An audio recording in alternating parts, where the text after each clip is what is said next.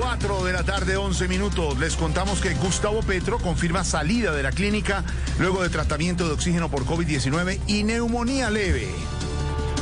Ojalá el tratamiento no le haya pelado la nariz para que no salga haciendo lo que ha hecho después de todas las elecciones presidenciales, respirando por la herida.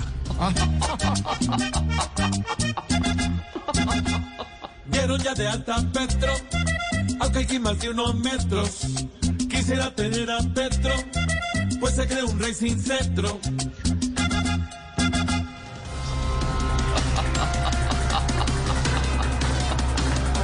Expertos alertan sobre nuevo pico de contagios por COVID-19 después de Semana Santa.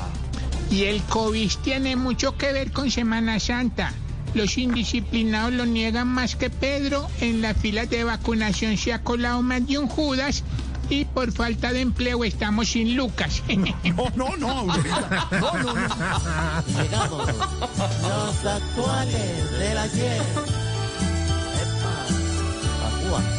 Me lavaré, me lavaré, me lavaré desde las 100 hasta la punta del talón. Echaré gel hasta en los pies porque este virus va a volver más fuerte que el mismo Sansón.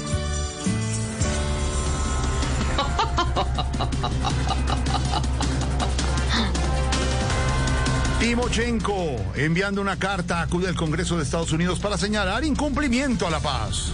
No, esta sí es la tapa de la olla, pues. Oír a Timochenko hablando de incumplimiento a la paz es como, como qué, como oír a Gamero recomendando queratina, hermano. No, no.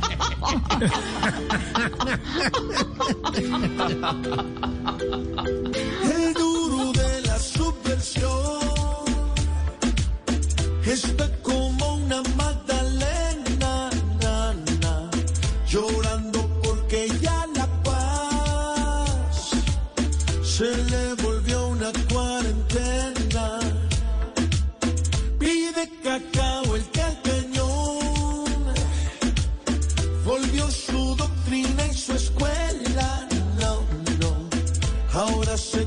quiere hacer mimar.